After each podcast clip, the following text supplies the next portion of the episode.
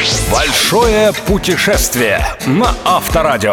Авторская программа Станислава Кучера. Большое путешествие.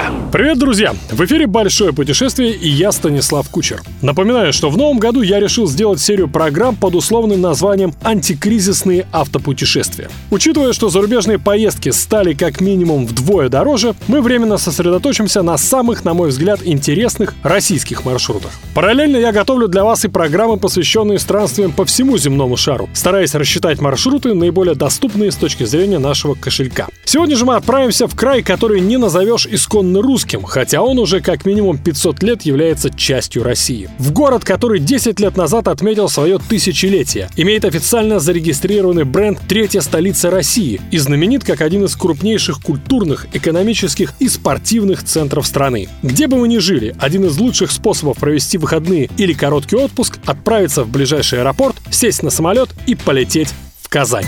Спонсор АО «Райфайзенбанк». Большое путешествие на Авторадио.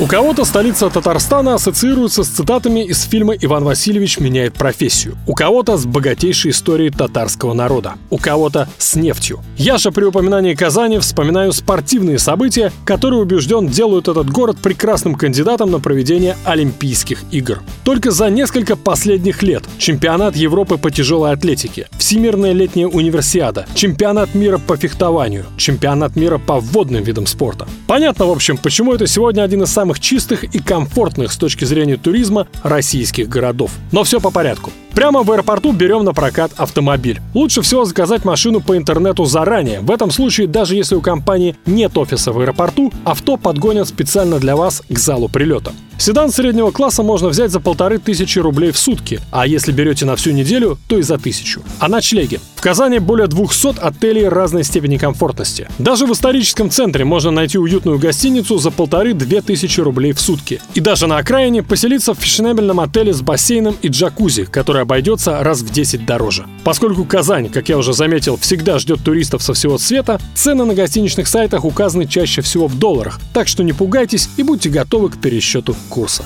Даже если вы каждый день будете тратить несколько часов на осмотр достопримечательностей Казани, вам может не хватить и месяца. Поэтому сейчас я отмечу самые достойные пункты условной обязательной программы, без посещения которых фраза «я был и видел Казань» будет лукавством.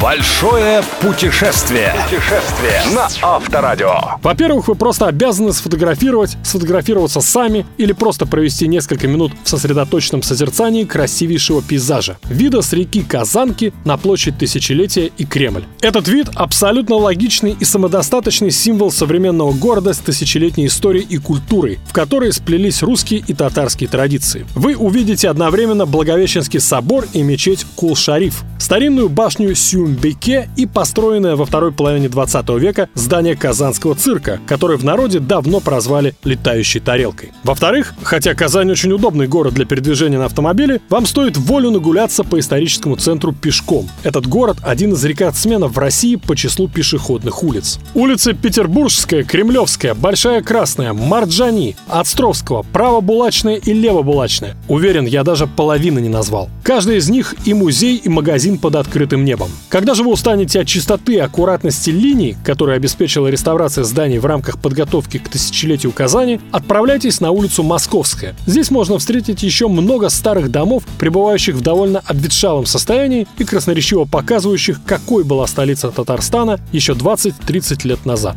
Вообще, одна из главных особенностей Казани – это как раз то, как был перестроен и отреставрирован город. С одной стороны, несмотря на полное уничтожение или перестройку целых полуразрушенных кварталов, не пропал столь ценный флер старины. С другой, появились современные, легко сопоставимые с европейскими пешеходные туристические зоны, уже упомянутые улицы, а также парки и площади, парк Тысячелетия, Победы, Кырлай, Черное озеро. Не сомневаюсь, подробную индивидуальную программу изучения Казани каждый из вас разработает для себя сам. Одним больше нравятся музеи, другим церкви и мечети, кому-то рестораны и магазины. Я же в оставшееся эфирное время расскажу о наиболее интересных местах, куда стоит съездить именно на автомобиле, разумеется, сохраняя базу в Казани.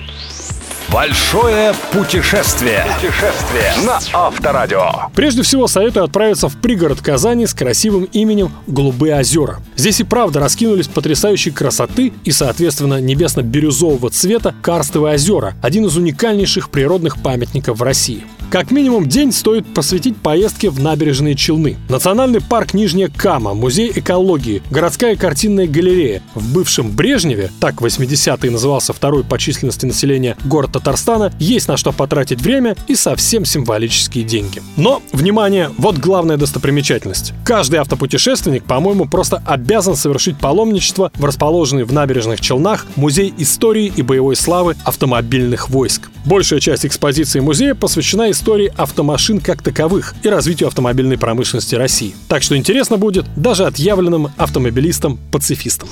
Большое путешествие. Путешествие на Авторадио. Это была программа «Большое путешествие» и я, Станислав Кучер. Как видите, мы едва успели выехать за пределы Казани, как наше эфирное время истекло, а потому ровно через неделю мы продолжим путешествие по Татарстану. Услышимся через 7 дней. Реклама. Мечтать не вредно, сказал один и начал заклеивать на зиму старые окна.